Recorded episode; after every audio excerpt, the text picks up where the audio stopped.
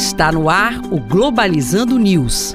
Apresentação: Professor Mário Tito Almeida. Para você que está ligado na Rádio Nama FM, Globalizando News no ar, eu sou o professor Mário Tito Almeida. E eu sou Eduardo Oliveira e é um prazer estar aqui. O Eduardo Oliveira é internacionalista formado pela UNAMA, ele é coordenador geral da equipe do Globalizando, nosso projeto de extensão do curso de Relações Internacionais e também grupo de pesquisa CNPq ligado ao programa de pós-graduação em gestão do conhecimento da UNAMA. Se você quiser ficar por dentro daquilo que a gente produz, basta seguir a gente nas nossas redes sociais, né? Né, Edu? É isso mesmo, professor. No nosso Twitter e Instagram é pglobalizando. Se inscreva também no nosso canal no YouTube, Programa Globalizando. Um abraço para quem nos acompanha no Spotify, no Deezer, no Apple Podcast, no Google Podcast, sempre Programa Globalizando.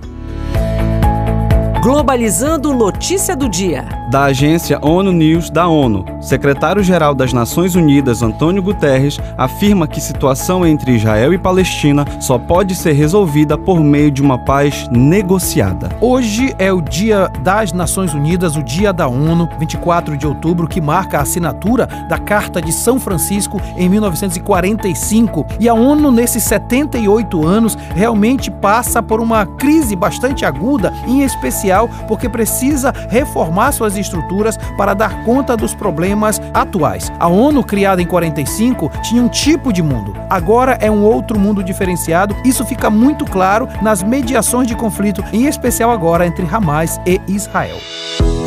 Globalizando dicas da equipe. E para você que está nos acompanhando, não esqueça que nesse sábado, dia 28, nós vamos falar sobre colônia no Brasil, reflexões críticas sobre a Amazônia de ontem e de hoje. E para você ouvinte que é fã de um documentário, a nossa equipe preparou uma dica sensacional. E eu estou falando do documentário Nas Terras do Bem Virá, de Alexandre Rampazzo, onde mostra como a busca pela terra prometida, no caso a Amazônia, levou muitos a caírem no trabalho escravo. A obra retrata a luta de imigrantes em busca de sobrevivência e de um pedaço de terra, abordando a forma como a colonização da Amazônia ocorreu. Agora, para você que prefere ler, que é amante da leitura, a gente também trouxe uma dica sensacional, que inclusive é de uma autora que vai ser entrevistada nossa no Globalizando desse próximo sábado, a professora Violeta Loureiro, com a obra Amazônia Colônia do Brasil.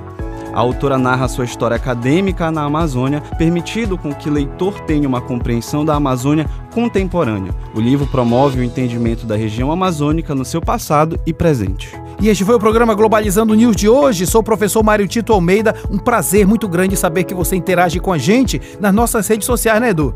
É isso mesmo, professor, e não se esqueça, você ouvinte que está nos acompanhando aí do seu carro, do seu celular, do seu computador, que pode mandar enviar sugestões de temas através do e-mail programaglobalizando@gmail.com. Não se esqueça de curtir a nossa página oficial do Facebook, Programa Globalizando, além do nosso Twitter e Instagram @pglobalizando. Eduardo Oliveira, muito obrigado. Eu que agradeço, professor, e até a próxima. Não se esqueça que amanhã à noite, na nossa live especial pelo nosso canal no YouTube, Programa Globalizando, vamos falar da ONU 78 anos com a professora Tienay Costa. E também no próximo sábado, às 9 da manhã, programa de uma hora de duração, vamos falar sobre Colônia do Brasil, reflexões críticas sobre a Amazônia de ontem e de hoje. Será aqui na Rádio Nama FM 105.5, o som da Amazônia. Tchau, pessoal.